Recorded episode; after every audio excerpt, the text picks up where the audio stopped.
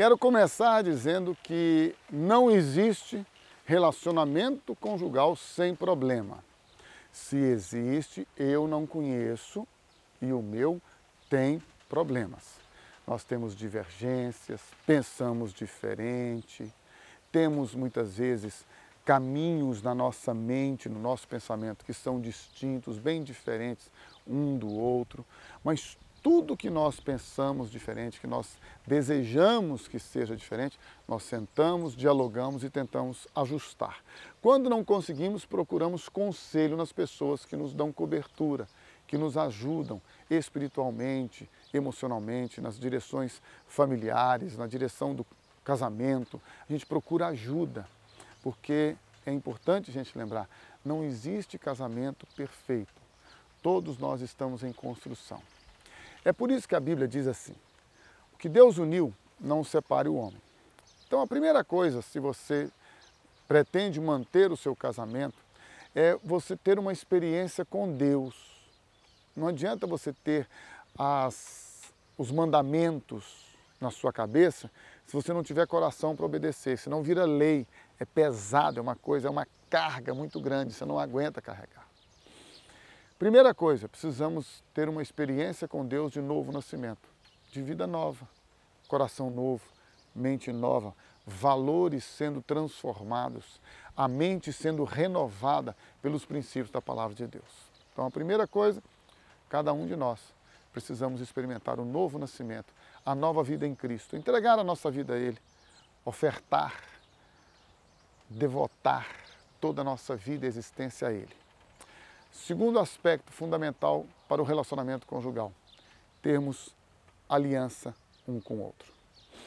Sem aliança, sem um pacto de honra, porque sabe o que eu acho engraçado?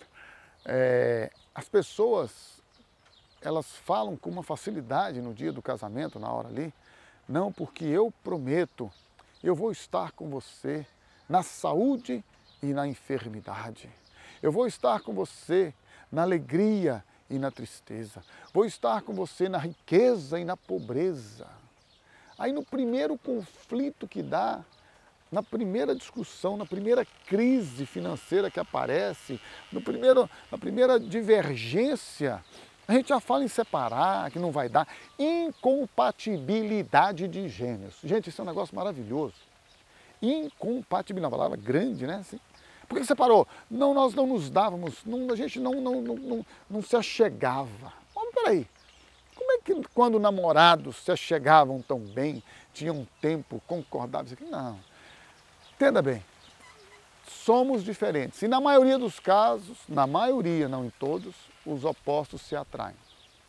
Segunda coisa, então, aliança. Compromisso e honra com a palavra empenhada. Precisa disso que aí eu posso ter todos os problemas, mas eu sei, em primeiro lugar, que eu tenho um coração novo. O Espírito Santo habita dentro de mim e vai me ensinar como relacionar-me com a minha esposa, com o meu cônjuge.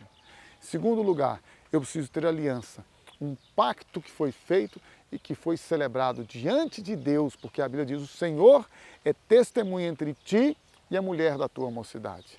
Então, um pacto que eu vou honrar agora a palavra que eu empenhei, porque a Bíblia diz: seja o vosso falar sim, sim e não, não. O que passa disto é de procedência maligna. Em terceiro lugar, fundamental para que este relacionamento cresça, para que este relacionamento seja tratado, curado e aperfeiçoado, é o diálogo. Sem ele, infelizmente, não chegaremos a lugar nenhum.